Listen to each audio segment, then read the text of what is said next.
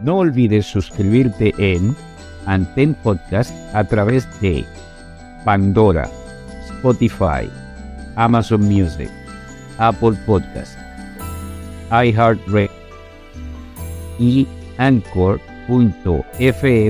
diagonal derecha Aldrin Raya Santiago. Si te gustó lo que escuchaste o viste, no olvides suscribirte y déjanos saber a través de las estrellas cuánto te agradó. Tus comentarios son bastante importantes para nosotros. Pueden hacernos llegar sus comentarios vía email a podantempodcast.gmail.com Un nuevo episodio se presentará cada dos semanas. Y recuerda, nuestras mentes y almas contienen volúmenes escritos de nuestras experiencias y emociones. Si puedes tomar algo de esa colección interna y lo compartes con una persona o más, tu historia contada adquiere vida propia para la eternidad, motivando a otros a través de tu experiencia. Anten Podcast fue creado por Aldrin Santiago. Es producido por Aldrin Santiago y Félix García Hogar.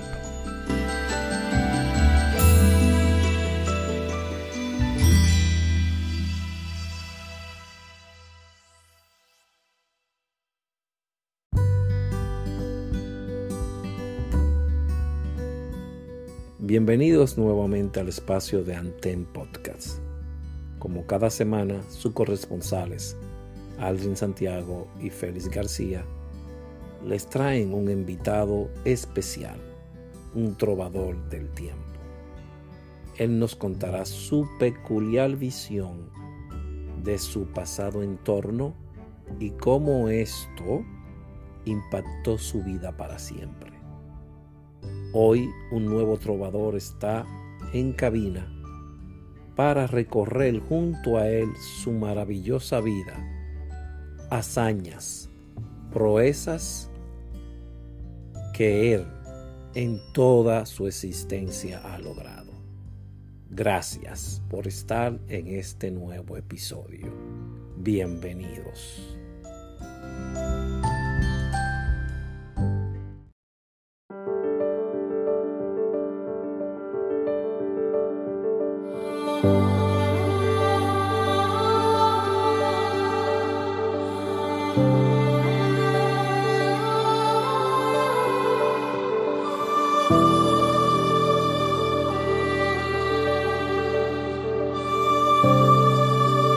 Bienvenidos, Radios Escuchas, a otro nuevo episodio de nuestro Anten Podcast. Hoy en cabina tenemos una persona muy especial, conocido en el medio, socorrial y con un gran grado de altruismo. Eddie Rafael Matos. La bienvenida para ti, como, como yo digo, como yo digo, depende la hora y con quién. Y exacto. Bienvenido a nuestra cabina, estimado. ¿Cómo está usted? Matos. privilegio estar compartiendo con ustedes y, y, gracias por darme la oportunidad de aperturar el 2023 y aunque ya hubo una publicación, por esa publicación se grabó en el 2022.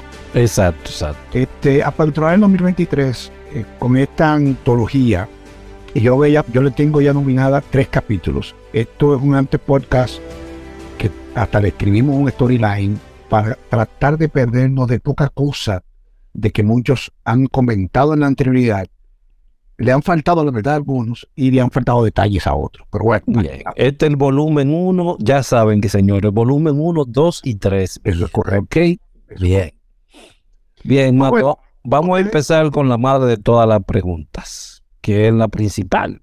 Es el Génesis. ¿Dónde nace, crece y estudia, hace todos sus, sus menesteres de, de juventud Eddie Rafael Mato? Bueno, yo nací un 4 de febrero, domingo de 1973 a las 8 de la noche. Es decir, que fui canero de todas maneras porque soy en Guaynabo. Sí. Nací en Juana, en la licenciada Arturo Logroño 53, la calle 18, 53, que es esquina Juan Erazo. Un corazón de, de la parte comercial de lo que es la ciudad de Santo Domingo. Y la infancia pues estuve en varios colegios, privados todos, hasta que terminé eh, a partir de, hasta que terminé en el Colegio Río me gradué, y nos graduamos todos los de mi casa, gracias a Dios, este, en la promoción del año 1990. De ahí pasé por la Universidad Nacional Pedro Enrique Orella. Luego ahí estuvimos en la parte de Administración y Mercadeo. Luego nos fuimos, recorrimos una vida terrible en, en gozo y disfrute y demás. Fuimos a la Universidad de Tercera Edad, hicimos eh, la carrera de Derecho. De ahí en UNIBE hicimos la maestría, trabajamos la maestría de comunicación y justamente hace apenas dos días acabo de terminar mi pensum de la maestría de diplomacia y derecho internacional. Eso es a nivel de educación superior. Exacto, eso, si eso quiere dejar dicho que nunca es tarde, señores. No, para nada. Nunca es tarde. No, no, y vine a Estados Unidos, si tú supieras hacer el doctorado, que voy a hacer el doctorado en liderazgo, que es como donde, donde lo que más he hecho, lo que más yo he hecho en mi vida. Ok. Mato, ¿de dónde entonces viene ese arriesgo hacia lo, lo, lo, lo altruista? Mira, Porque ¿quién tiene de eso en tu familia? ¿Viene por ahí o algo? definitivamente entre mi mamá y mi papá, creo que mi mamá era la que más lo tenía. Ustedes tuvieron el privilegio de conocerlo ambos. Eh, Sí, claro, trabajo Sí, sí. empresa, eh, y jugando también, o sea, la mayoría de los muchachos trabajamos juntos, incluyendo a Sergio que, que murió a destiempo. Ya, Dios lo tenga en Entonces, gloria. Eh, el yo diría que el altruismo de mi papá y la vocación de servicio de mi mamá. Pero igual, yo siempre he dicho de que con lo que tú naces no hay forma que tú te lo quites. Y te lo digo porque yo inicié en la televisión hace justamente 40 años. Eh, comencé televisión y de la televisión eh, comencé a desarrollar mucho- muchas cosas. Pues trabajé en un programa que se llamaba Los Niños Pueden con Sandra Castillo. Pero ya para esa época yo pertenecía al grupo 8, la patrulla Búho de eh, Boy Scouts. Boy Scout. Ok. Oye, pero... parte de la estadística donde la mayoría que hemos dirigido el mundo de las emergencias y los desastres, nuestra génesis fue a través del cultismo. Mm, El coronel, el coronel tiene muchos hijos. Así es, así Baden Powell, imagínate tú, es impresionante. Entonces, yo entro ahí al grupo 8 de la patrulla Scout, siempre me interesó como en el, área de primeros auxilio y cuando comencé en televisión, Alejandro Eugenio Valverde Podestad, al programa Los Niños Pueden, pre-Semana Santa, presumo que fue 85, 86 por ahí, fue a dar una charla de primer auxilio al programa infantil. Yo me recuerdo mucho de Alejandro de esa época, porque Alejandro andaba con una, una Ani en aquella maleta Mm, Ay, ay, ay, ay, ay, impresionante. Sí. Y don Alejandro estaba en una esquina, el señor este rubio, colorado, barbas, en una esquina, fumando su cigarrillo en un de televisión. Pero él era Alejandro Valverde pues está. Exacto. O sea, ahí coño, como que hicimos empatía. Y aunque no, no tuvimos contacto a partir de ahí, esa charla de primer auxilio me abrió mucho, eh, el, el, diríamos, el gusanillo de experimentar este mundo. De ahí, en el año 1986, en Semana Santa, junto a Rafael, a Rafael Espada, como bien, Comodín. de Radio Grupo Internacional Santo Domingo, el cual yo pertenecía, porque por los Boy Scouts, entonces tú sabes que uno comienza a, a, a ganarse especialismo. Entonces yo compré un radio eh, de eh, lo que se llamaba 11 metros en Puerto Rico. Entonces lo traje para acá, me metí a Radio Grupo Internacional Santo Domingo, transmitíamos en el canal 12, el canal 14, el 16, diferentes cosas. Y ahí, comodín, un día que va a la fábrica de mi papá a comprar una batería, comenta de lo de Semana Santa y yo entro a Semana Santa en 1986. 1986. Abril de 1986. Ese año, nosotros hicimos una transmisión histórica porque transmitimos 11 metro- en 11 metros desde las ruinas del Hotel eh, Hamaca hacia la Z101 junto con el fenecido oído de tiempo, también yo lo tengo en gloria, eh, Willy Rodríguez, y con la de Grupo Internacional Santo Domingo hicimos eso. De ahí entonces yo conocí a Olivares, conocí a Miguelito de la Rosa, que eran los jefecitos de Cruz Roja en esa época. Y imagínate, yo conocí a Alejandro. Y me invitan a la Juan Enrique Donald 51. Y de ahí para allá la historia ha sido ¿En qué fecha eh, fue esa? ¿En el 86 también? Sí, eso fue en abril del 86. A la sazón, el doctor Nadine Curi era el director ejecutivo de la Cruz Roja. y no había en ese entonces una visión de presidente de la sociedad nacional o no? Eh, bueno, había un presidente de la sociedad nacional, pero realmente el director ejecutivo era el que, el que manejaba toda la operatividad. Ok, pero no recuerdas el nombre del presidente. Era, ah, Mario, usted lo ha mencionado varias veces, y después estaba Sarmiento, también estaba ahí. O sea, ellos estaban, ese grupo de, de históricos estaban ahí. No recuerdo ahora bien el nombre de él, porque es que nosotros nunca nos manejamos con ellos. Como yo desde el principio me gustó el área operativa, a mí la presidencia de la Cruz Roja o la, o la intrígula administrativa de la Cruz Roja me pasaba desapercibido, o sea, yo no estaba pendiente a eso. Yo estaba pendiente de montarme en una ambulancia, andar con, con tres curitas y salvar vida de gente, era, era malo. Cuando entraste ya ahí a la Dunan 51, ¿comenzaste algún tipo de capacitación? Porque bueno, yo estaba ahí. ¿Quiénes fueron los que te impartieron? No, no. Alejandro, Alejandro fue eh, quien me recibió y que inmediatamente yo cogí un curso de primer auxilio, porque eso era isofacto. Porque yo fui de los bendecidos que cuando había una emergencia te apiaban de una ambulancia, a mí me apiaron de una ambulancia. Como a todos, como a todos. usted no, a usted le falta, usted es muy nuevo. Y yo, eso sí, yo me di gusto bajando gente que tú te puedes imaginar. pero, pero sí, sí, a mí, cuando hubo el fuego de la cartonera Villa Altagracia, donde nosotros con apenas tres ambulancias manejábamos la emergencia del país entero, y a mí me desmontaron una ambulancia. Ay, En Dios esa época, el director nacional de socorros era el doctor Murphy. Porque ustedes han hecho una cronología un poquito rarita de la Dirección Nacional de Socorro y Emergencia. Me explico.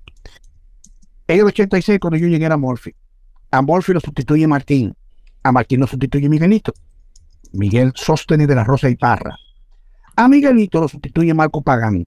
A Marco Pagán lo sustituye Gustavo Isidro Saya García. A Gustavo Isidro Saya García lo sustituye nada más y nada menos que Máximo Warner Canela en el año 92, Ujú. donde muchos en conflicto directamente con él por su condición interesante de vida y de manejo que tuvo para la época, disertamos a los Cruz y nos fuimos. Y él hizo varias maldades a lo, a lo que nos fuimos.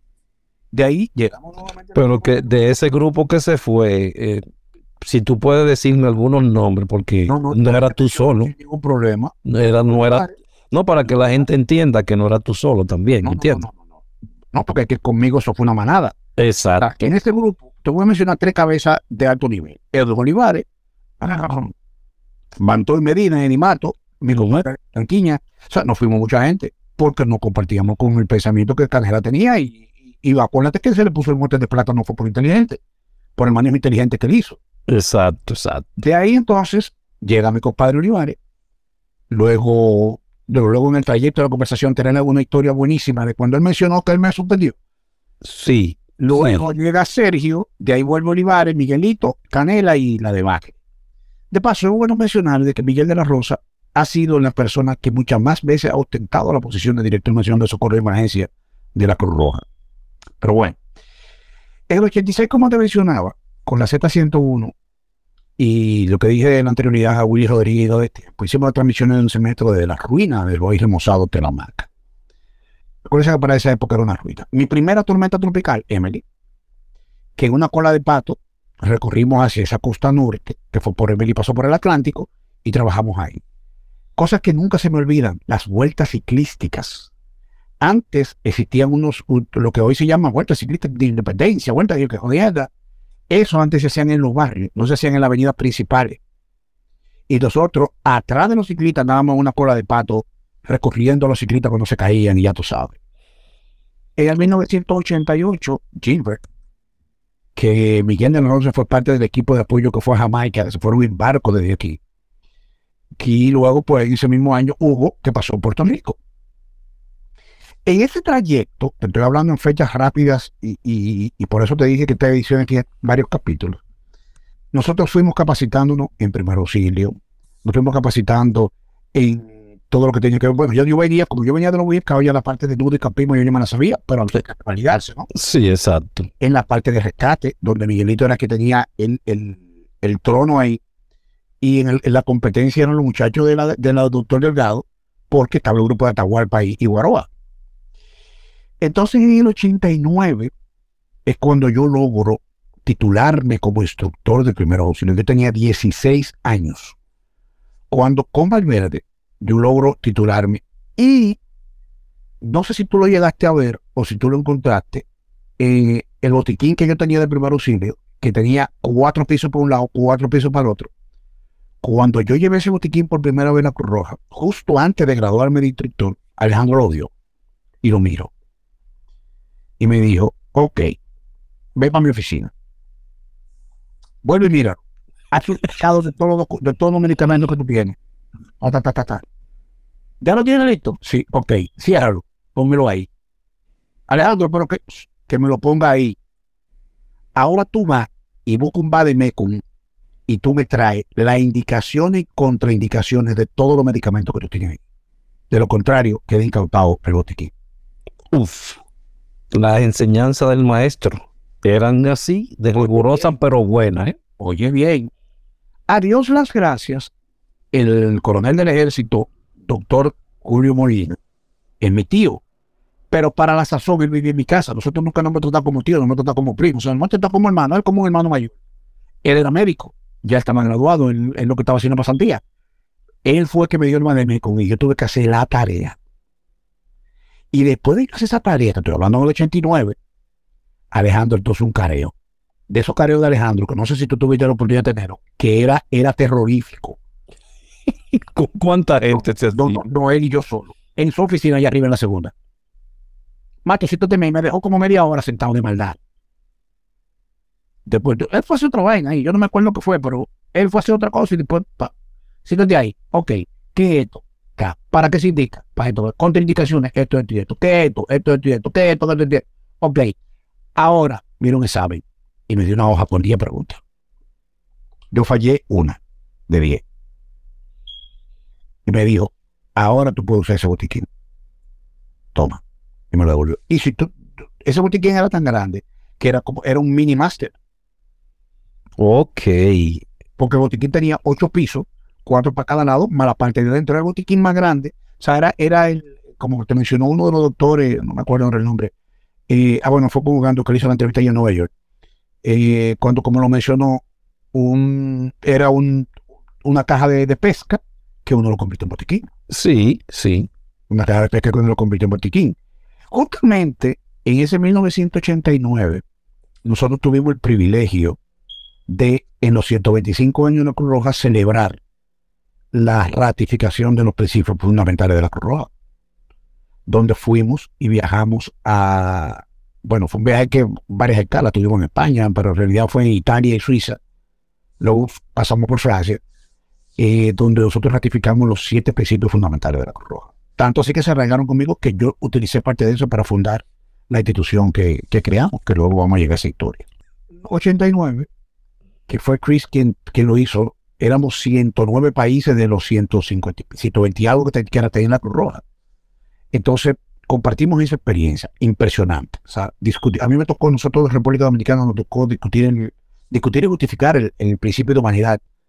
Y fue una experiencia impresionante. Creamos una serie de amistades, creo que todavía hoy las conservamos.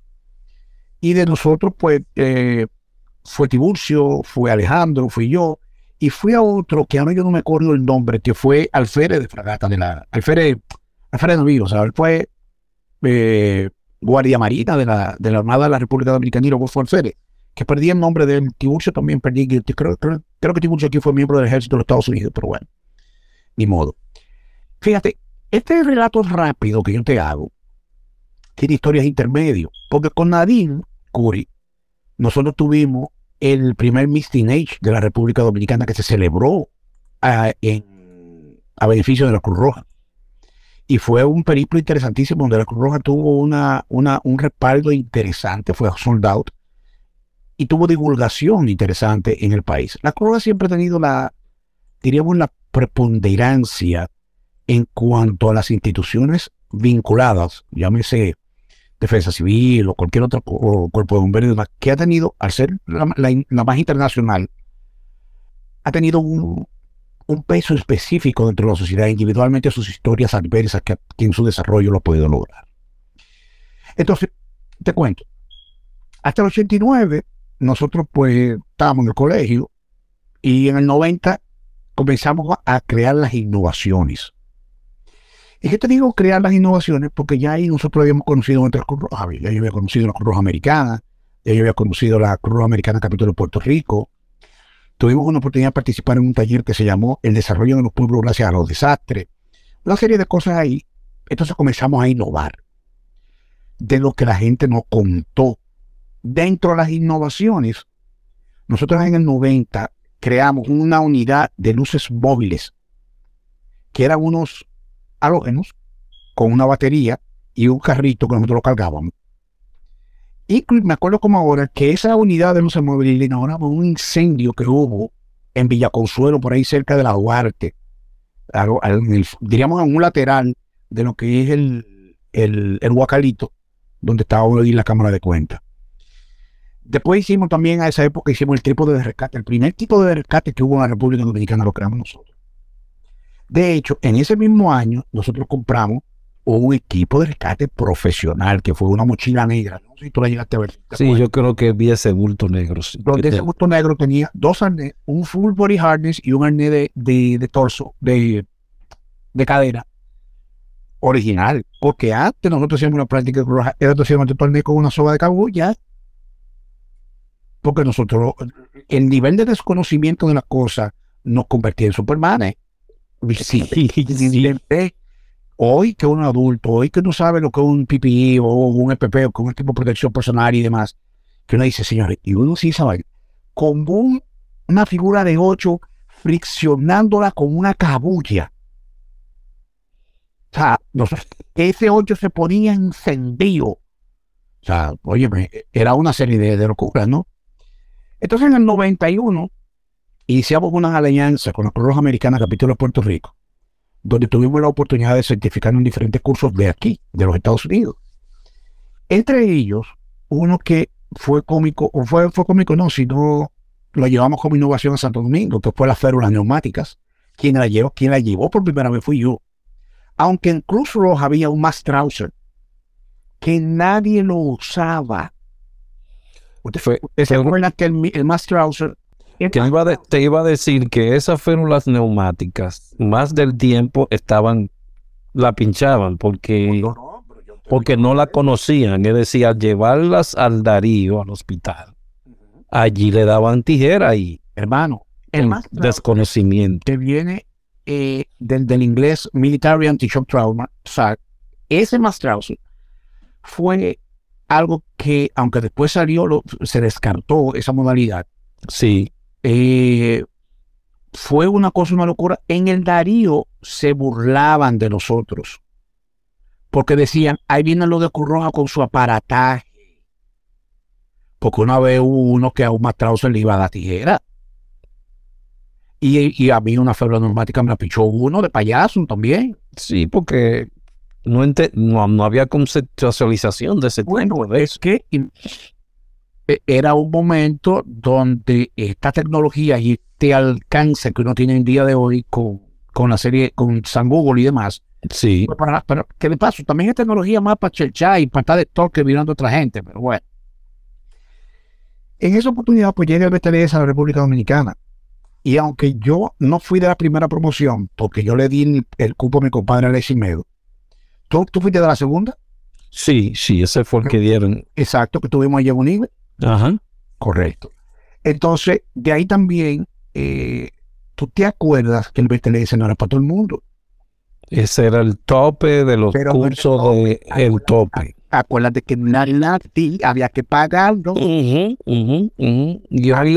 hasta el sol de hoy, yo no creo que yo haya cogido un curso de Cruz Roja que fue que yo lo que me, metiera gratis. Yo lo pagué. Yo le agradezco al doctor Alejandro Amado Báez que me acerqué a él y le dije, tengo tanto. Aldrin, caramba, entra. Solamente me dijo, y toma el manual.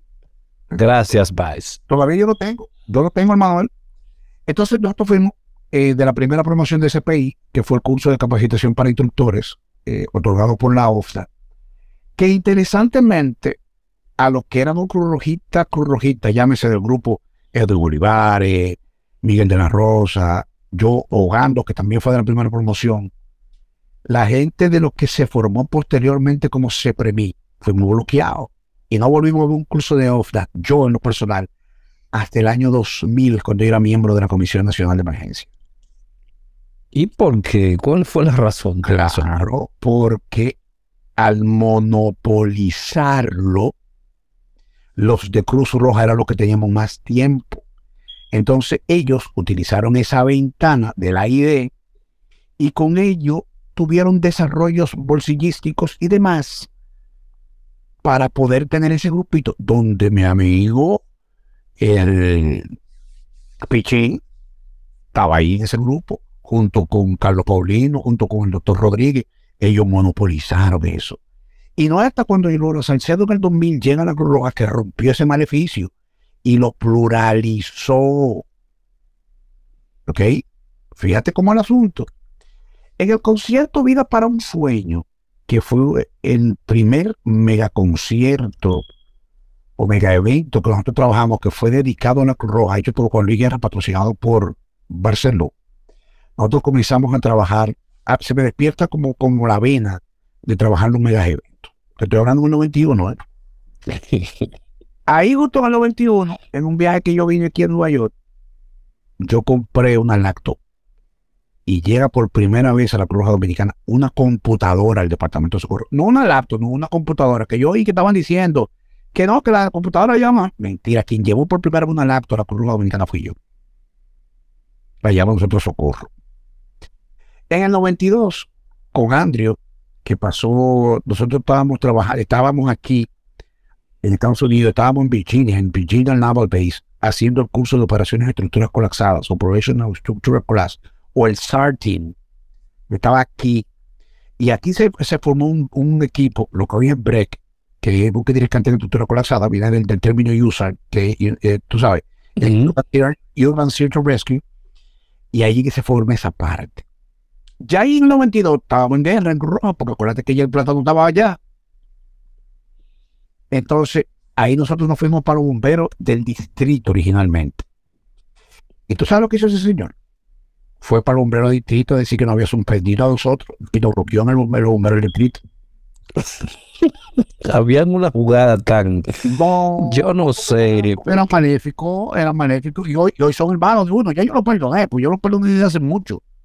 Pero que la historia, la historia, yo tengo historia de él que mejor no contarla. Que tengo historia de cosas que hizo en contra de nosotros. Que mejor que el tiempo se encarga de cobrarse toda esa vaina. Yo no. Ahí es donde Merete, JM Merete, con doble T, con doble T, sí, logramos, logró refugiarnos en el benemérito Cuerpo de Bomberos de San Cristóbal, a Edwin Olivares, a Bantoy Medina y a mí. Yo fui la cabeza de ese grupo. Y allí nosotros formamos el Escuadrón Táctico de Búsqueda y Rescate. Ese año fue épico, porque ese año nosotros logramos hacer muchas cosas en muy poco tiempo. Nos mega capacitamos. Yo cogí todos los cursos habidos por haber en esa época. Desde todos estos inventos que se crearon, todos esos cursos y todo ese entrenamiento, yo los cogí todos, de todo lo que el tiempo me permitió. Porque en realidad uno en esa época no tenía chance de estar pendiente por muchas cosas, sino eh, para mí era, esto era un disfrute, esto era un hobby. Y todavía lo es, ¿eh? Porque yo aquí, ¿qué me he beneficiado? Nada, perdí mi patrimonio y mi vida y al continuo y no me arrepiento. Le doy gracias a Dios que lo hice. Y lo volveré a hacer 60 mil veces más. Si tuviera que hacerlo. Pero claro, en el 93, como mencionó Gando en una de las entrevistas que dijo, yo fui parte de lo que se hizo miembro de la Asociación Nacional de Técnicos de Emergencia Médica de Estados Unidos. Yo tengo mi número. Desde el 93, y yo tengo 30 años siendo miembro del National, eh, eh, National Association of Emergency EMT, en la NAEM. De ahí, del cuerpo, de la unidad de rescate como bomberos San Cristóbal, que, como te dije, eh, Peremirete y, y, Corporán fueron quienes nos, nos refugiaron en ese momento con la guerra que teníamos con el señor. La doctora María Rosa Belial nombra a mi compadre Olivares en la Dirección Nacional de Socorro y Emergencia. Y ahí fue que le dimos con todo. Bueno, esa fue una de las épocas, como hay época dorada del merengue, esa fue la época dorada. Bueno, yo no del socorrismo. Yo creo que la historia de la Cruz Roja, en todos los años que tiene, el socorrismo a nivel del país e internacionalmente, pudo haber logrado un mayor nivel que el que tuvo en ese proceso.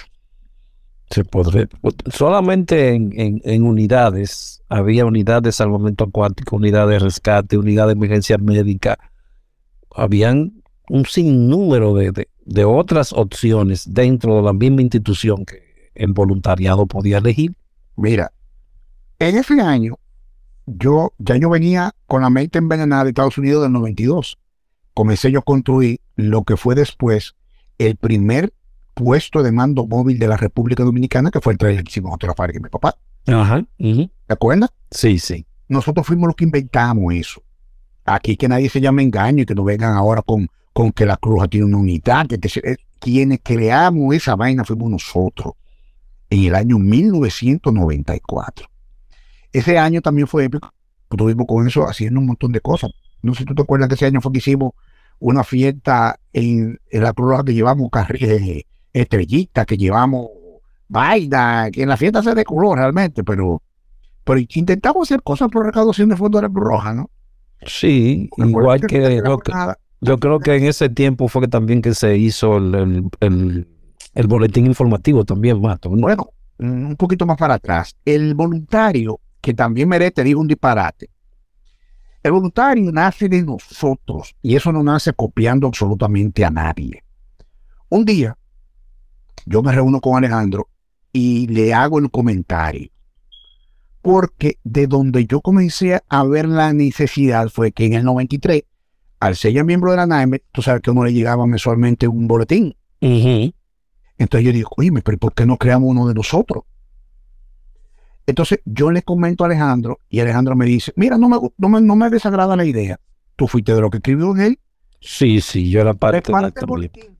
Pero ponle boletín no oficial, órgano no oficial de los voluntarios de la Cruz Roja Dominicana, para que no se crea que lo que tú publiques ahí sea la posición oficial de la Cruz Roja. Sí, así es. en algún momento tú vas a abrir fuego, en algún momento tú vas a hacer esto, en algún momento vas a hacer una chercha, una vaina, y ponlo ahí.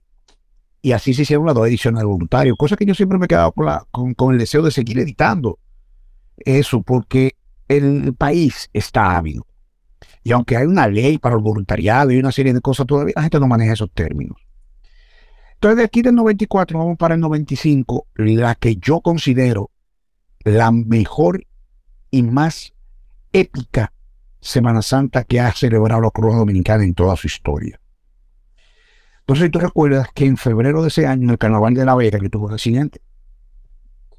Entonces, de repente, a mí me dio como que el accidente, el flashback fue para prepararnos, y ahí fue que nosotros preparamos.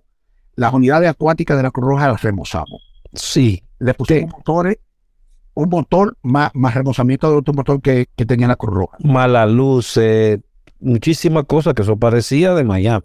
Entonces, espérate, justamente ese año, con el licenciado director de, la, of- de lo que se llamaba la Asociación Pro Desarrollo de Boca Chica, fue que comenzaron a implementarse las reglas de playa en Boca Chica, que fue cuando por primera vez la playa se cerró a las 6 de la tarde.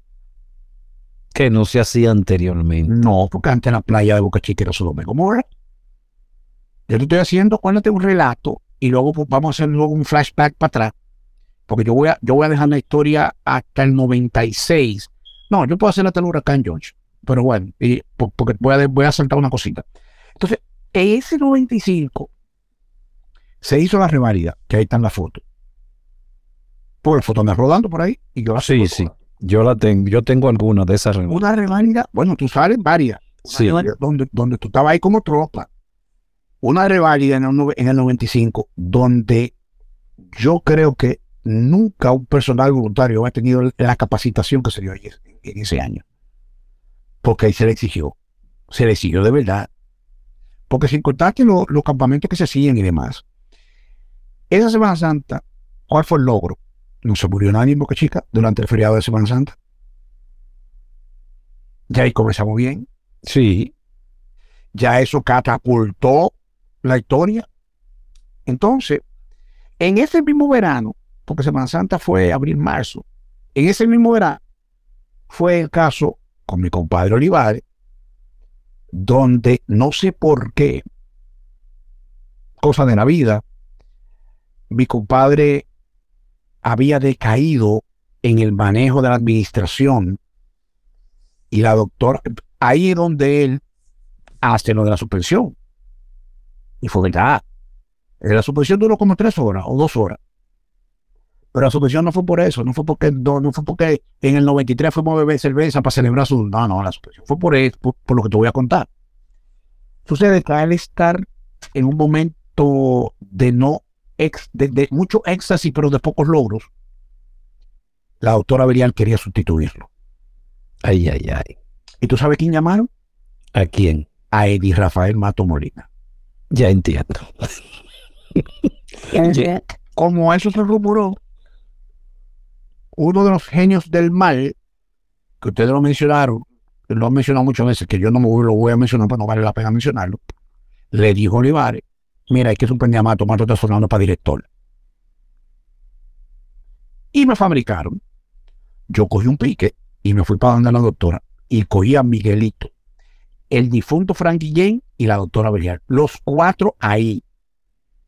Y me dice la doctora Belial, sí, ciertamente, nosotros hemos ponderado para que usted sea el director nacional de socorro y emergencia. Y yo le dije a la doctora Belial, doctora, pero para usted ponerme como director de socorro, es para sustituir a mi compadre Olivares. Él es el director, yo no lo acepto.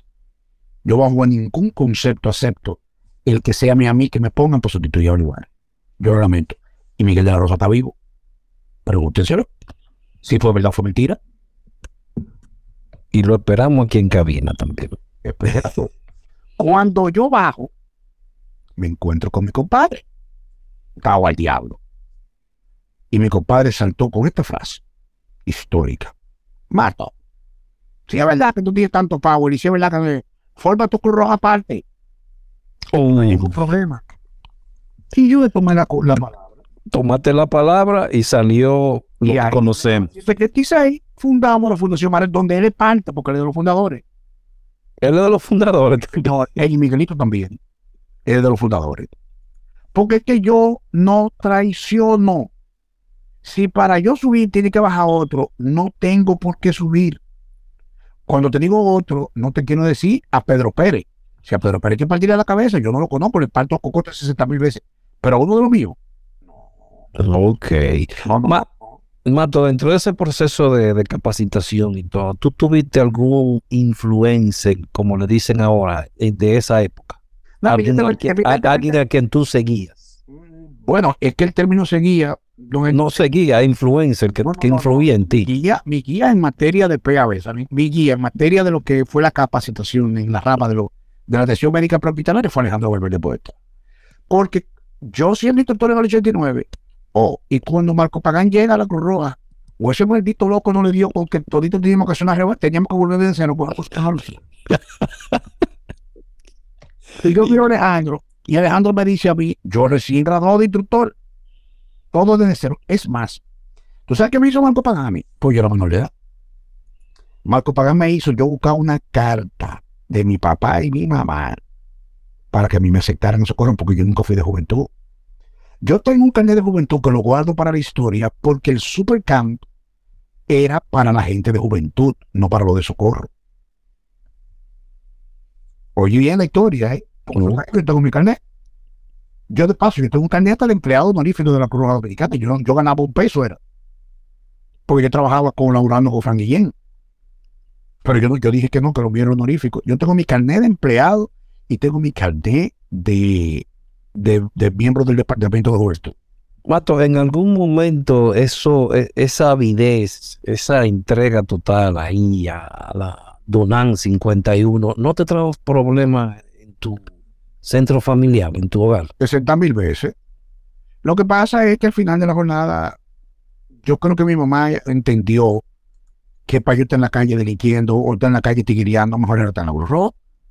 A mí me ayudó mucho Matilde Bello de Pou, la mamá de Lili, Pou, porque mi mamá y ella se hicieron muy amigas. Ok. Pero cuando yo me perdía de mi casa, porque acuérdate que aunque yo, bueno, el primer teléfono celular que llega a la Cruz ¿quién lo lleva? El primer Viper, lo llevé yo. ¿En qué año? En el 89. Pues yo tengo teléfono celular desde el 89. Que la línea me la consiguió la mamá de Olivares. Porque por esa época, como el teléfono yo le traje de Miami, no tenía la factura original. Y gracias a una relación de la mamá de, de Olivares, fue que me le pusieron línea ese teléfono. En el 89 Ve. yo tenía un radio 02 AT, 2 metros. Aparte de muchísimas vainas que yo llegué a tener, pues, imagínate, yo ni tengo tantas cosas que yo no me acuerdo. Pero que eran cosas que eran para todo el mundo. Tampoco era una vaina que yo tenía para mí, que yo no, no, si tú lo necesitabas, lo usaba todo el mundo.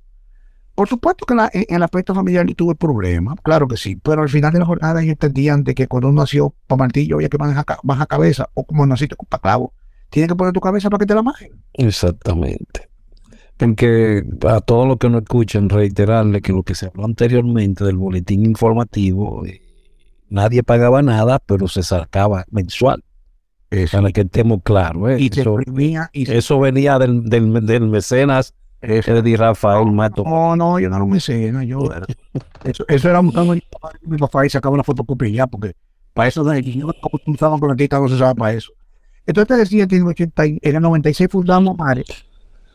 En el, och- en el 97, cuando el doctor Agustín Montero, que yo no hice ese relato, porque David Curi duró 86, María Rosa Andrés 88, Agustín Montero entra en el 98 y de ahí al Mansar.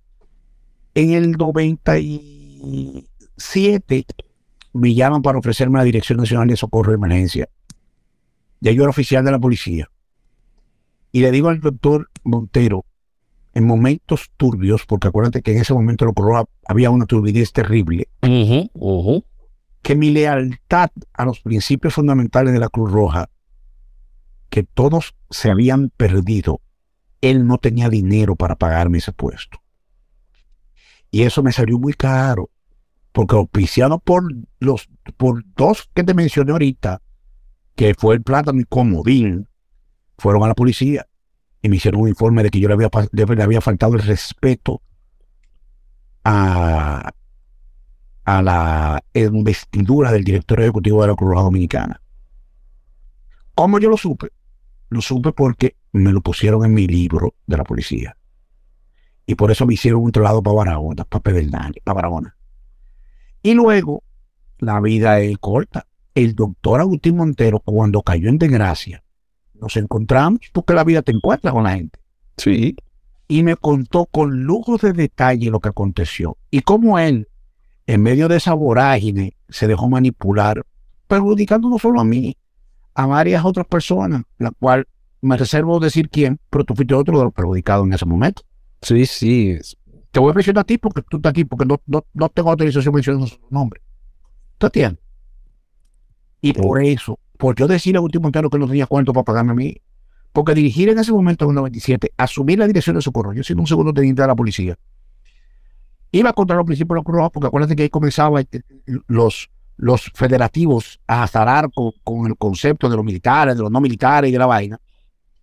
Y posteriormente, en el año 1998, el 22 de septiembre, impacta el huracán George. Yo siendo funcionario del ayuntamiento y con todos los recursos que en esa oportunidad tenía yo por manejar en el ayuntamiento, pala, camiones, luces de emergencia, entre otros, le dimos apoyo a la Cruz Roja, incluyendo de que acuérdate que ya los federados estaban allá. Eh, ahí, nuestro querido amigo Félix García Ogando, que se lo reproché el otro día en New Jersey, me lleva una carta firmada por Sarmiento, al cual yo no era santo de devoción. Claro que yo no era santo de devoción de Sarmiento, porque si yo era del combo JM y del combo corporal, ¿cómo hace santo de devoción de Sarmiento? ¿Tú entiendes? Totalmente El entendido. corporal, eh, a JM le faltó decir una vainita, que cuando Gustavo Sayas era director de socorro, yo tengo la foto, cuando fuimos ya a San Cristóbal a la gobernación a destituir a todito ellos, yo estaba ahí, porque él le gustó, él, él quería ponerme a mí que yo llegue a la Cruz en el 91, porque es que olvidan. Y me entró dando una carta de subvención y yo lo quedo mirando, porque estoy hablando yo con cuatro caminos del ayuntamiento, resolviendo el problema de la federación, resolviendo el problema de la Cruz Roja. Yo miro la carta, la leo. Y le digo, Gando, dime, Gando, no, eso fue el doctor Sarmiento que te pidió esa carta. Volví y se la entregué. Dígale, dígale al doctor Sarmiento yo no lo voy a recibir. Y yo voy a seguir trabajando aquí, porque estoy aquí como funcionario del ayuntamiento. Y le devolví la carta. Y solté su bando. Pero bueno, de todas maneras, eh, ya en el 98, nosotros en el ayuntamiento formamos la Oficina Municipal para el Manejo de Emergencia.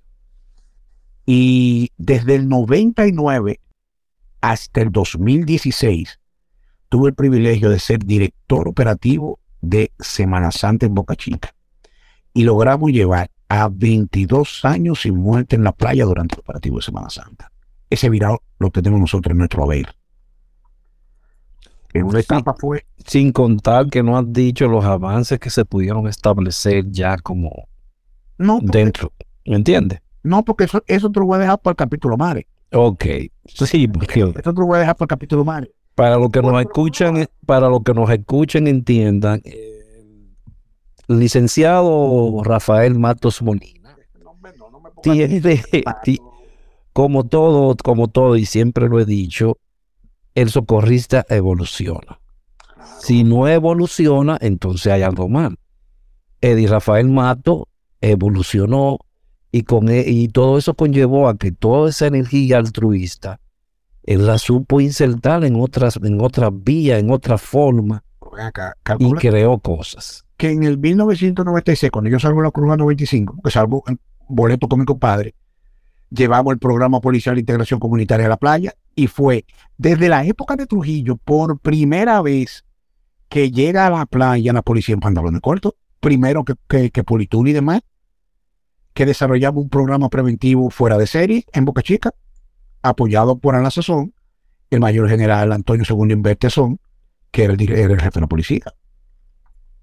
¿Tú entiendes? Que mucha gente, mira, hay- a mí a veces no me gusta eh, recordar parte de la historia, pero cu- olvidadizo, para no decir canallas.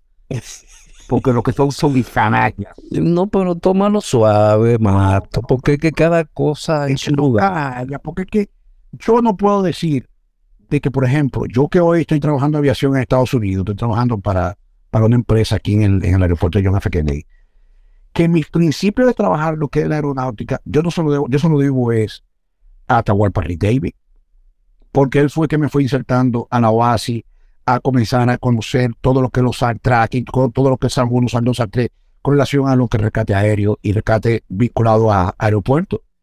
Tú fuiste bombero aeronáutico. Servicio de extinción de incendios. Exacto. Es Entonces, quien metió todito nosotros esa vaina fue Atahualpa. para que lo sepa todo el público. Atahualpa Rick Davis. ¿Por qué negárselo? Por eso yo tengo mi pleito con mi compadre de que él me niega a Atahualpa de vez en cuando y él sabe que el mentor de Atahualpa Rick David. Igual que en materia de, materia de rescate, quien en mi mentor fue Miguelito. Y luego con Edwin comenzamos a caminar juntos. Pero el mentor fue Miguelito, porque Miguelito era el necio en la vaina. Miguelito, Miguel de la Rosa era el que tenía toda la información. No, Miguel de la Rosa era el que tenía, cuando fuera el director de socorro, él era el que tenía el, el bagaje. ¿Tú entiendes? Y Olivar estaba ahí al lado de él, pero el que estaba arriba era Miguel. Que analiza ya me engaño, que la, que la torta digo, pero yo te, yo, tengo una, yo te tengo algo, yo tengo mi carnet con mi cinta plateada y mi cinta dorada. Yo tenía rango de subdirector en el departamento de socorro. Eh, esa es otra cosa que hay que explicar. Si lo puede explicar, Mato, para que la gente entienda. Eh, en la Policía Nacional, los carnets de la policía tienen rayas, tienen una franja de color. Esa franja de color determina el rango a que pertenece. Llámese, en la que no tiene rayas, que es gris, ese es solicitado. Luego tiene oficiales subalternos, oficiales superiores, oficiales generales. O por de ahí fue que lo tomaron entonces, Mato. Claro que sí, mi amor. Porque que- queremos contar la historia como no es. Ok. Entonces de ahí a Miguelito un día se le ocurre crear eso. El rango de director de socorro era dorado, el de su director era plateado con dorado, luego el, el de, después eran los instructores que eran gris, después No, el del instructor yo creo que era rojo, Mato. Sí, o rojo. rojo, sí. Después El de la, el de era de, de rescate. el de rescate era azul. No, eh, no. El de azul era el de la unidad de, No. de, de unidad de emergencia médica Ajá, y, el, y naranja era de la de rescate. Sí. ¿me entiendes? Entonces así fueron, así pero, pero eso salió de ahí. Eso- es- esa creación de, de Miguel fue teniendo como marco referencial el, el canal de la Policía Nacional. Ok, ya. Entonces, fíjate, en estos procesos, ¿por qué a mí me gustó el área de rescate o el área operativa? Yo no iba a ser médico. A mí la medicina hospitalaria nunca me llamó la atención, ni nunca me gustó, ni no me gusta. A mí me gusta la, la, la emergencia médica prehospitalaria. Pero había un momento de que la capacitación que comenzó a tener la Cruz Roja fue tan alta que ya yo no tenía el tiempo para dedicárselo, porque ustedes no han mencionado eso, que la Cruz Roja fue que barrió récord en el nivel de capacitación de sus voluntarios. O sea, para tú llegar a, una unidad de emergencia médica, tú tenías que tener mínimo un BTLS o un BLS. Para que lo sepas. Cuidado con eso. Habían unos estándares bien altos. Sí, de los, de los pectorales Mamey, eran nada más repartir un pectoral y, motos de ahí. Acuérdate que nosotros siempre manejamos el lema de que nosotros no de cantidad, de calidad. Nosotros, nosotros llegamos a un momento que eran 20 de ellos, daba uno de nosotros aunque lo de la, aunque lo de hoy la Plaza de la Salud, antes lo de la doctor Delgado se sientan mal. Pero por 20 de ellos, daba uno de nosotros, cubría lo que 20 de ellos no hacían. Porque el problema de nosotros es que Alejandro se preocupó y jodió hasta la saciedad de que el que no tenía conocimiento no podía avanzar. Alejandro se entregó a cuerpo y alma de lo que era la, la escuela de socorrismo tiene el nombre de otra gente. Sí, Lamentablemente. Por ahí esta locura. O sea, yo me he desvinculado de la, de la Cruz por diferentes razones, entre ellas la profesional y demás. Pero algo yo comentaba con uno de los muchachos de juventud hace unos días, que tuvimos ahora, bueno, tuvimos hace una semana junto con Orlando. Estábamos haciendo la fila del Parque Universal y él es del grupo de, de Robert, el grupo de este muchacho de Antigua. Ok no me acuerdo el nombre antiguo, que ha abogado también. Raúl, Raúl, Raúl Antigua. Ah, okay. Él en ese grupo. Eh, nosotros tenemos que ser agradecidos de la Cruz Roja. Porque una cosa es cuando tú le, le llamas el, despectivo, como denotándola, ella no tiene culpa de lo que sus administradores hayan hecho. O de quienes hayan pasado por ahí y hayan hecho. Yo le agradezco a Dios haber tenido la oportunidad de haber conocido a la Cruz Roja en el 86. Porque gracias a eso, yo he desarrollado una vena que la cual, como te dije, no me repetí. Tengo que gastar lo que gasté, lo gasto dos veces más. Porque al final de la jornada, nosotros hemos salvado vida. Una vez, yo tuve, dentro de las anécdotas terribles esas de que ustedes mencionaban, a nosotros nos llamaron por una emergencia.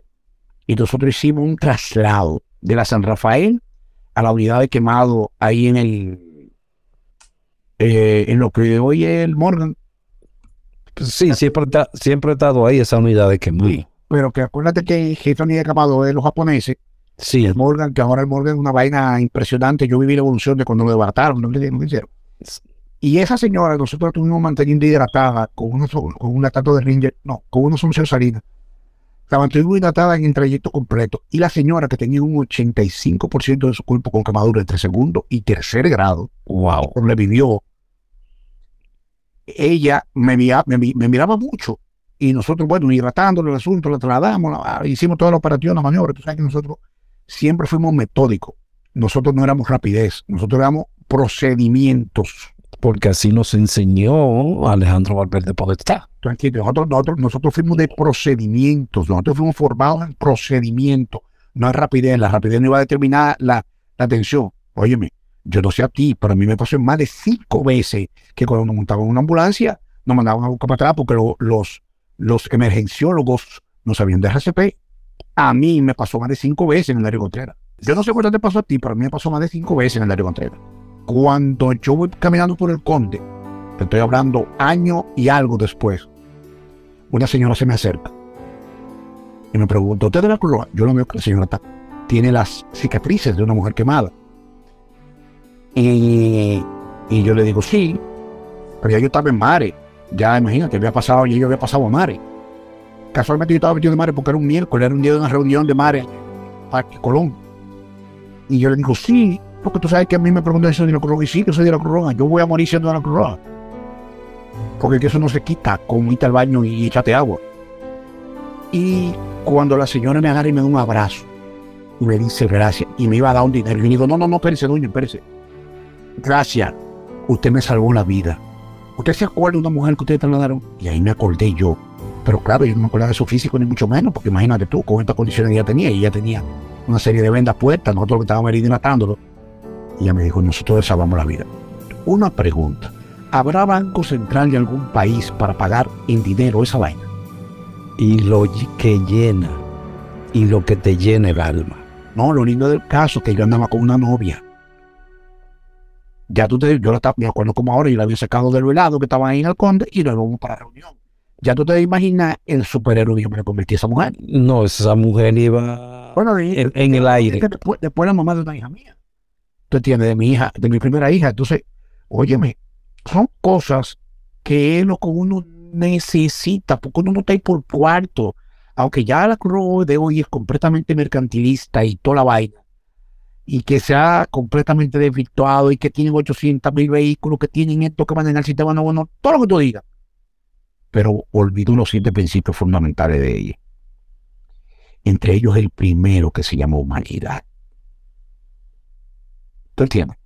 Que esas son las cosas que, como te dije, yo le agradezco a ese proceso.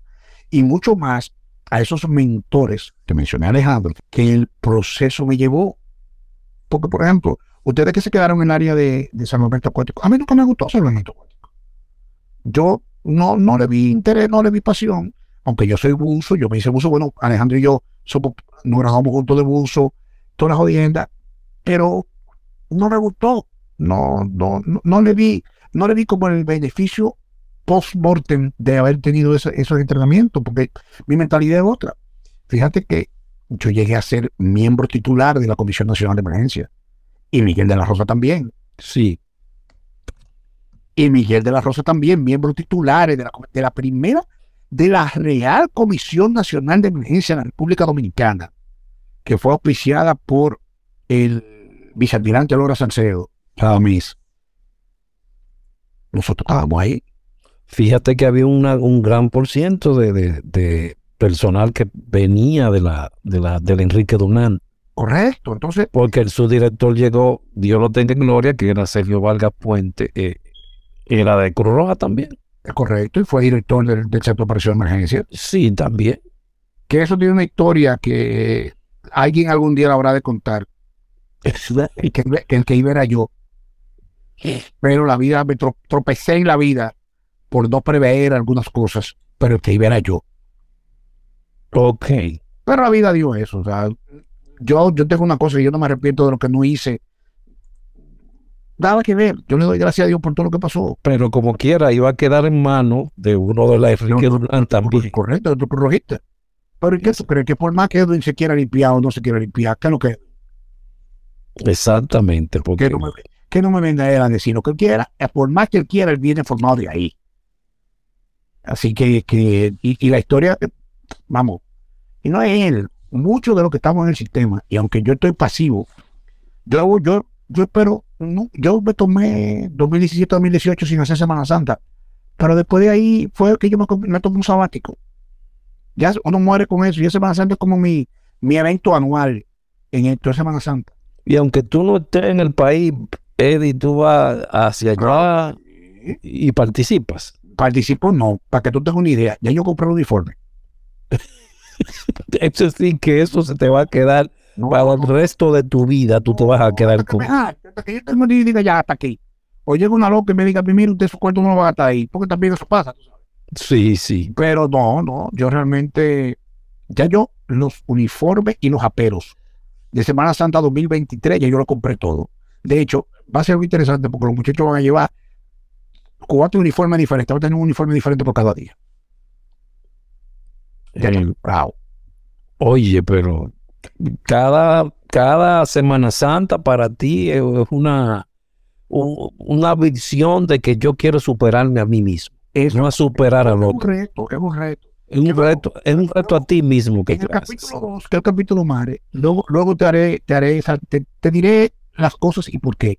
Y lo que, y lo que hemos gastado. No me imagino, me imagino. Nosotros hemos gastado más de 10 millones de pesos desde el 1996 a la fecha.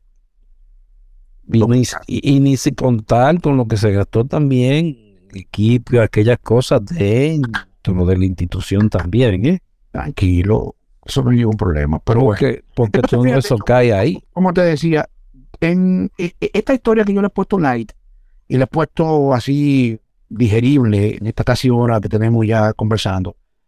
Lo que yo quiero dejarle a todo el mundo es que no sean malagradecidos, que no sean ingratos, que sean honestos consigo mismo y agradezcan, como yo le agradezco a Alejandro, como yo le agradezco a Miguelito, como yo le agradezco a Olivares, como yo le agradezco a Parry, el que en este recorrido hayan sido la piedra fundamental de lo que yo soy y he sido en materia de emergencia y desastre en la República Dominicana y en el hemisferio, porque acuérdate que dentro del recorrido yo fui miembro de Naciones Unidas, trabajando para Sumo, trabajando tanto en español como en inglés.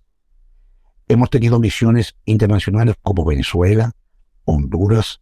Yo estuve en Timor, en una isla, cuando se dividió Timor Oriental y Timor Occidental, que se separó de Indonesia. Yo estuve ahí.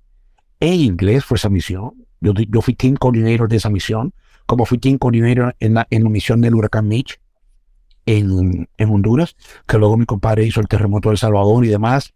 O sea, hay cosas que nosotros hemos dado la vuelta al mundo. Nosotros hemos tenido el privilegio de conocer en diferentes ámbitos 54 países entre el continente. Rodando. Bueno, eso es mucho. Eso es una cosita durante todo este periplo.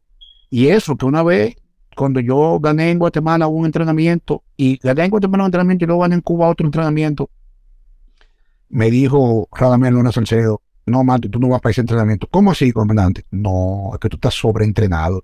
Tú y tu compadre están sobreentrenados. Denle el chance a otro. Y yo, como que, como que dentro de mí, yo le dije, coño, Lora, pero de verdad, ¿y de cuándo dónde saber ocupa espacio? No, no, no, tú no vas. Yo no te voy a dar permiso. Y no fui. No me dejó ir.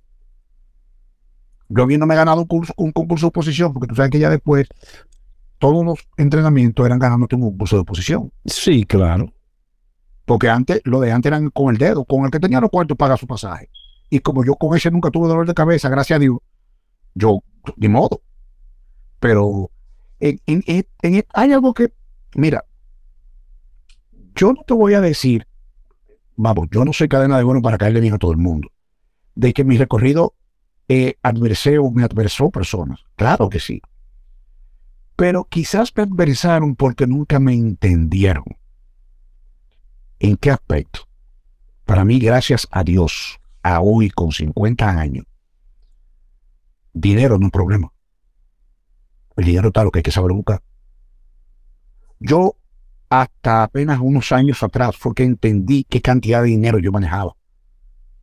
Y lo entendí porque así conversando contigo, una gente me lo dijo, pero no era porque yo lo tenía en la cabeza. Porque tú que trabajando conmigo sabes que dinero no era un dolor de cabeza. ¿O de cuándo donde dinero era un dolor de cabeza? Ninguno. Y acuérdate que si yo tenía lo que estaba alrededor mío, ¿qué pasaba? También tenían. Gracias. que era una de las cosas que fue lo que yo aprendí de mi papá y mi mamá. Si nosotros íbamos a comer a un sitio, bueno, tú sabes, porque tú y yo comíamos uno al lado del otro. ¿De qué comíamos? El plato mío era diferente, la comida que para era diferente todos iguales. Bueno, si usted quería comer otra cosa diferente, usted la comía. a lo mismo. Exacto. Pues entonces, eso es lo que mucha gente no entiende. Coño, que Dimato era prepotente, Dimato era come mierda, que Dimato era esto, que Dimato... Sí, sí, yo soy todo lo que me querían decir. Yo ni usé droga ni fui pájaro. Eso, es lo único que yo sé que yo no hice. La Cruz Roja fue una sombrilla para proteger gente, crear gente y definir personalidades de a nuestro país la delincuencia se ha aumentado porque el valor del peso específico de las 60 horas de servicio voluntario se ha vuelto una mierda y se ha perdido. Hombres como Amado Alejandro Bay, hombres como Julio de Peña, hombres, te voy a mencionar esos dos porque hay un ejército. Bueno, como Iván Gómez. Iván Gómez. Que Iván Gómez es director de la Policía Municipal, que tú sabes que también yo fui coronel director de la Policía Municipal, por eso es historia, ¿no? lo contamos ahora. Sí, también. Eh, hombres como ellos llegaron a la Cruz Roja gracias a las 60 horas, gracias a la verticalidad de las 60 horas. Algunos eran del CEL, otros eran de otra vaina, otros ya venían de la UMPU, pero llegaron a la Cruz Roja por esas 60 horas de servicio voluntario. Si nosotros en nuestro país hubiésemos mantenido la esencia de eso. No importa lo que uno hacía after hours, olvídate de esa vaina, porque eso sí va a ser como quiera. Nuestro destino como país en el aspecto hacia un futuro hubiese sido completamente diferente al derrotero que lleva hoy. Porque si tú no te acuerdas, pues yo sí me acuerdo muy bien, porque yo fui instructor de eso. Las 60 horas de servicio voluntario no te contaba el entrenamiento del curso. Era, No. Era a partir de cuando tú terminabas el curso, era que te comenzabas a contar la hora. Sí, Tú le podías regalar cinco, cuatro horas si los estudiantes eran buenos. Marco Pagán hizo una vaina buena en el programa. Esa vaina de volver a internar, que de paso, no sé si, se- si alguien lo ha comentado, él también cogió el curso de primeros cine. Y yo después, hoy como adulto, digo yo, Marco Pagán hizo una, una psicología inversa. El tipo estaba tan atrás en los conocimientos que a él volver de cero todo el mundo, él se insertó para él poder entender el sistema. y dijo, vamos a empezar todo. Sí. Entonces, como empezamos todo, yo doy el ejemplo. Coño, no era que él daba el ejemplo, era que él no tenía nada en su capo con relación a eso. Por eso fue que duró tampoco. Ok. Estaba totado de la cabeza, totado un pico.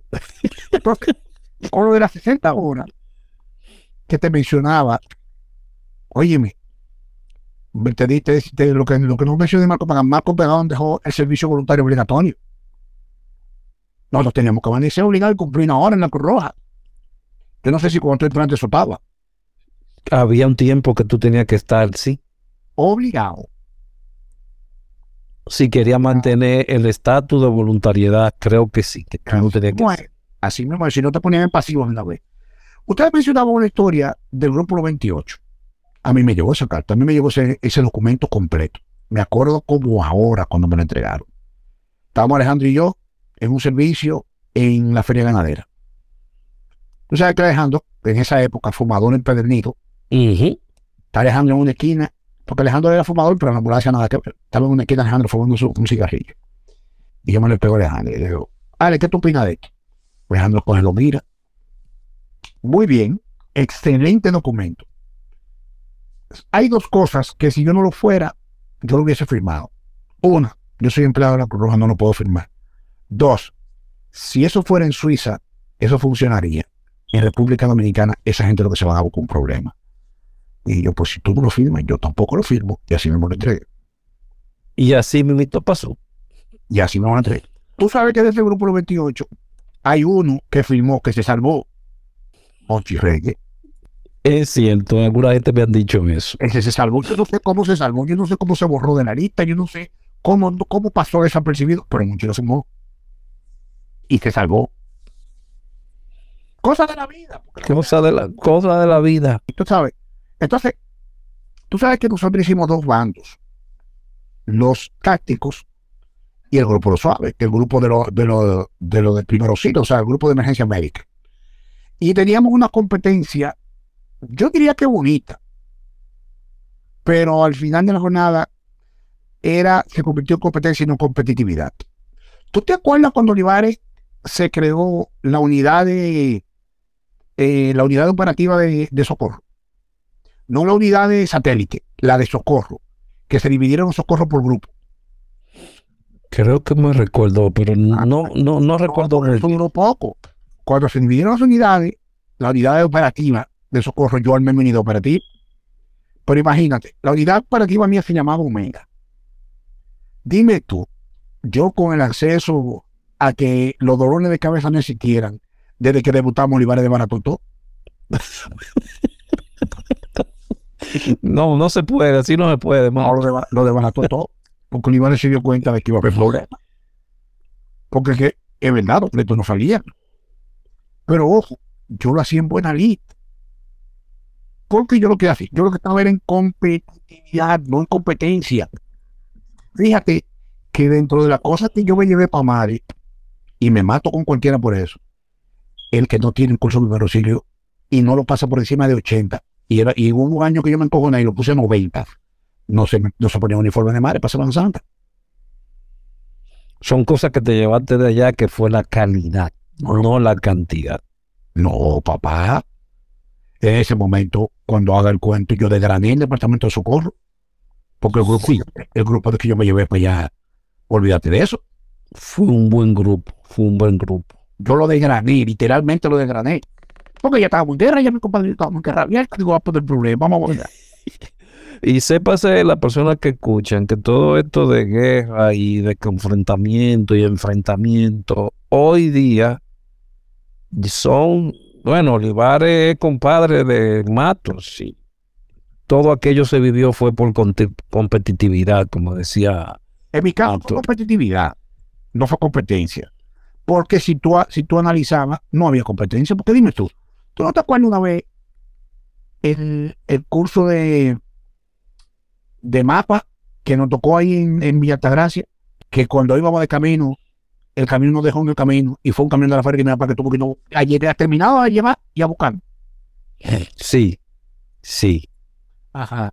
Y cuando en el comedor, que tú sabes de dónde estaba ese comedor, era que se tenían que hacer la comida de las reválides de los campamentos de socorrita en la Cruz. Que ahí sí era verdad que mi papá me quería matar. sí, para ahí sí, claro, porque que, tú sabes que nosotros comíamos. Nosotros nos metimos un saco de arroz en dos días.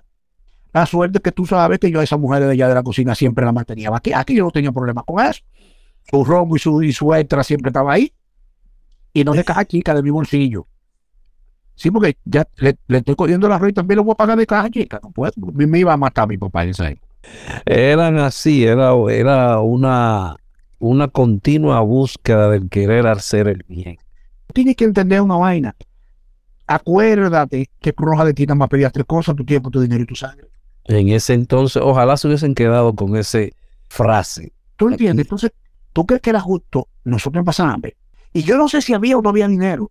Acuérdate que yo no me preocupaba por eso. A mí lo que me pa- me preocupaba era porque ninguno de nosotros pasara hambre. No importa si tú eras de mi bando o tú no eras de mi bando, éramos Cruz Roja. Todo comían, olvídate. era, éramos de Cruz Roja. ¿Tú crees que si nosotros hubiésemos estado en ese, en ese concierto, en ese festival presidente, el pleito que hubo ahí entre los mamés contra nosotros se da? No creo. Porque es que acuérdate que nosotros teníamos competitividad, no competencia. Mira, ah, no te creas que a mí esta etapa de estar en Estados Unidos no, me, es difícil. Claro que me es difícil. Yo vengo de alta gerencia. A tener que, trabajando, a, que trabajar en primer plano me es mega, mega difícil. Pero ¿qué pasa? Yo elegí un año de aprender el sistema. Porque tengo 49 en Santo Domingo. Cumplo los 50 horas déjame aprender este sistema. Que hay, a mí me, a mí me ofrecieron un trabajo muy bueno corporativo, ganando 185 al año. Pero no lo cogí. Pero salí mejor este. Tú dirás, Mato, tú estás loco. No, yo no estoy loco. Yo estoy claro con lo que quiero. ¿Por qué?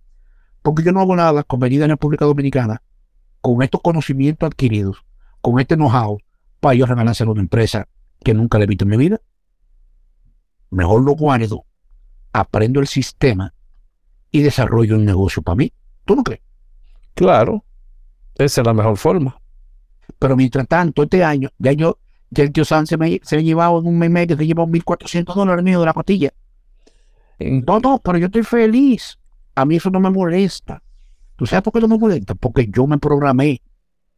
¿O que tú crees que este frío? ¿Cuándo yo viví este frío? Una vez lo viví yo en los altos del Peninsula Suizo, pero, pero fue porque iba de paso. Este no, este es de verdad. Y aunque yo no vivo aquí, yo vivo en Orlando, yo elegí esta etapa para que, para aprender, para que no me cuente, para que después no me diga, no, porque tú lo pasaste el frío en Nueva York. Sí, yo lo pasé. Porque tendemos a denotar el éxito del otro porque no ha pasado la lucha que tuvo pasado.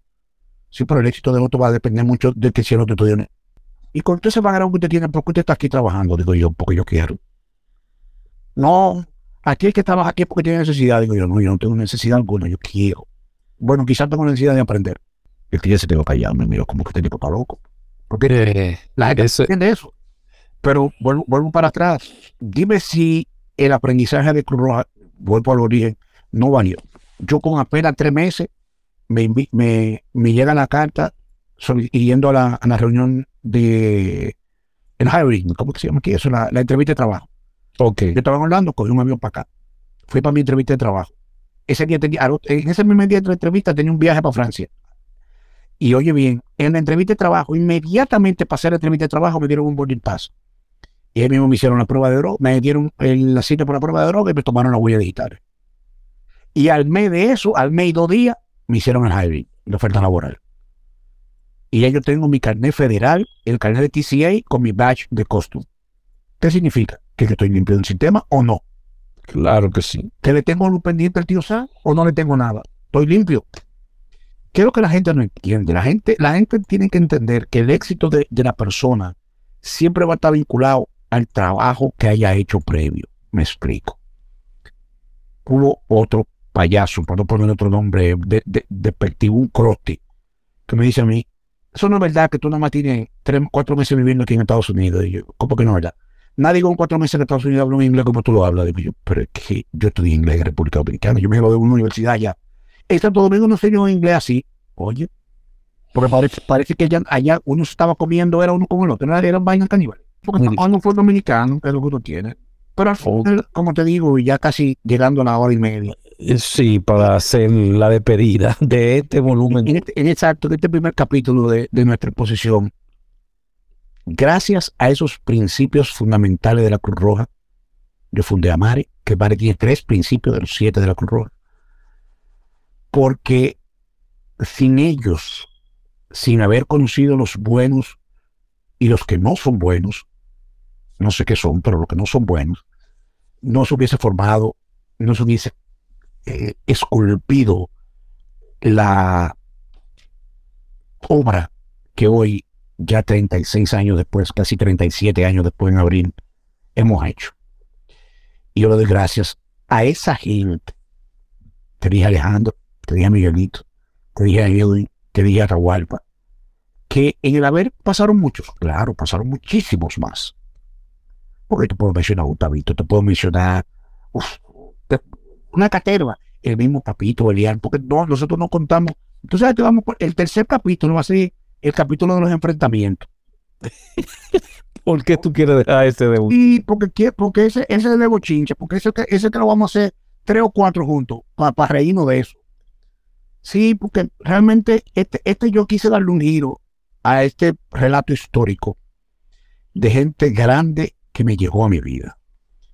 Gente grande que me llegó a mi vida, Bianca Martínez. Gente grande que me llegó a mi vida, Junior Toribio. Gente grande que llegó a mi vida, Camilo Leslie Venturo Gando a Mauri de los Santos, que ahora se llama Mauri Bonilla. Eh, Vladimir Espinal. Me está, de- ay, yo iba a decir, me está dejando uno. Ese. Víctor, Víctor Manuel Campos Simulum. Ay, Red Alberto Mercedes. Freyón. Oye, te estoy mencionando, ¿verdad? Socorrito. Ángel Suriel. Te menciono, eh, porque te tengo que hacer, te tengo, mira, si tú supieras que eso te lo voy a dejar para. Te mencioné eso cuánto, déjame que. Ay, Lili Pop, para que no me mate. Eh, es que no, es que son muchos. Es que son muchos. Y, wow. Mira, hasta un compadre mío, eh, de Omar Troncoso, lo metí yo a la cruz, que me lo robé para mares. Y son muchos. Eh, los hermanos eh, Nachi, Nachi e Ignacio Valle, los hermanos Valle, que son Nachi y el doctor. Yo te menciono Nadia Ruiz, te menciono una serie de gente que yo luego, luego, con eso que yo voy a arrancar el segundo capítulo, dándole las gracias a ellos. Porque sin ellos, Mare no hubiese existido. Porque Mare se basó en eso, en la calidad y en darle la importancia al voluntariado. Y ellos fueron tu pilar, porque estuvieron ahí contigo desde el principio. ¿Verdad? Pero ve acá, ellos creyeron en ellos.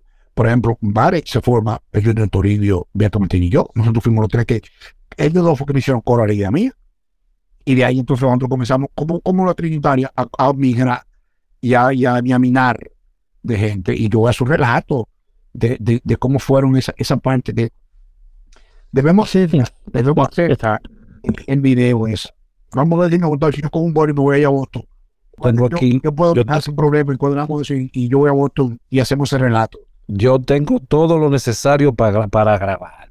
Y Podemos yo, grabar. yo preparo ese storyline con, como yo tengo todo fotografiado para darle los méritos por año a cada edición de Semana Santa que una supera a la otra. De eso yo olvídate que lo podemos hacer. Y hay una, hay una histórica, histórica, histórica. Yo de Granado, de Granado. Y yo dije, señor, hay un problema Semana Santa 2, una semana antes. Y dijeron los muchachos, ¿cómo que tú no vas? No, tú vas. ¿Cuál es el problema? No hay dinero para dieta. Yo no tengo dinero para dieta. Yo, yo creo que yo no tengo dinero ni para combustible. ¿Sabes qué dijeron los muchachos? Semana Santa va y olvídese de la dieta. Y mire, tenga para que no tenga problema echarle a, a la jipeta y echarle combustible. Eso pasó una Semana Santa de, de mar en el momento. Óyelo ahí. Los hijos fueron agradecidos. para que usted sepa. Pero nada, de verdad, Bien. eh, esa parte, como dije, hay que hablar de muchísima gente. Eh, de toda, sí, sí, ahogando aquí, a mucha gente, hay que agradecer. Porque al final de la jornada, eh, eh, pertenece a Corporán, como yo dije ahorita que lo mencioné, al final de la jornada, eh, el, el resultado, el producto que somos es gracias a eso. Dígalo duro. Es gracias a eso. Dígalo duro. Mato, te quiero agradecer que hayas hecho eco de esta llamado a venir aquí a... Mencionar mono de bienvenido para que no se, no se ofenda. Ay, ay, ay, ay, ay, ay. Menciónalo, menciónalo. Pero ese, entonces, como, como, bienvenido, Edward, bienvenido a Ibarra. Te digo, coño, mi verdad, yo te quedarme callado. Tenía una mujer tan seria, carajo. Ay, Dios mío. Pero no, dentro de tantos, yo. Ya viene el volumen 2 que con esa parte. Exacto, es el volumen 2 Y eso lo vamos a hacer juntos allá en. en en Boston. ya lo vamos a hacer en botón juntos. Pues sí, te, te repito, gracias por aceptar la idea, por aceptarle, hacerte eco de ella, de sí, hablar, porque todos tenemos una historia que contar y somos parte de una historia y a través de nosotros también otros han hecho historia. Y ese es uno de tus dotes, que hay muchos que, muchos y muchas que te agradecen y tú le agradeces a muchos también. para que usted lo sepa. Y ya, yo te dije, yo mencioné en mi formación a esos cuatro, pero hay más. Y luego, cuando hagamos el capítulo 2, va a ser interesante porque hay mucha gente que se pone en virado que no son de ellos, que tienen otros nombres. y luego el capítulo 3 va a ser más cómico porque ese va a ser más. Ese va, yo, en el capítulo 3, Miguelito tiene que estar. Ojalá, ojalá esté aquí Miguel de la Rosa Parra. Tú lo verás. Así debe de ser. Mato, gracias, te repito. Y tu última palabra aquí en, en este cierre. Señores, definitivamente este proceso de un servir, yo he conocido gente en, en mi haber donde bromeamos mucho y ellos dicen que hay que dar, dar hasta que duela. Y si duele hay que seguir dando, porque si duele es porque está teniendo un resultado. Nosotros hemos dicho que la Cruz Roja pide de ti tres cosas, tu tiempo, tu dinero y tu sangre. Cuando sacamos ese eslogan y cuando empezamos a hablar de eso, quedamos cortos. Pero le agradecemos, en mi caso, haber estado ahí en la Juan Enrique del 51 Miraflores durante todo este periodo de tiempo, porque gracias a ellos hoy hemos podido cosechar tantos logros y tantos méritos que nunca en nuestra cabeza se imaginó. Y gracias a eso, yo seguiré dando hasta que me duela o hasta que me muera. Gracias a Dios, de verdad, un privilegio. Y el próximo capítulo nos juntamos allá en Massachusetts, en Massachusetts antes de que este frío apriete. Gracias, Mato. Gracias a ti y que pasen buenas. Ya ustedes saben, esperen el volumen 2 y 3. Sí, señor. Cuídense. Ok. Privilegio.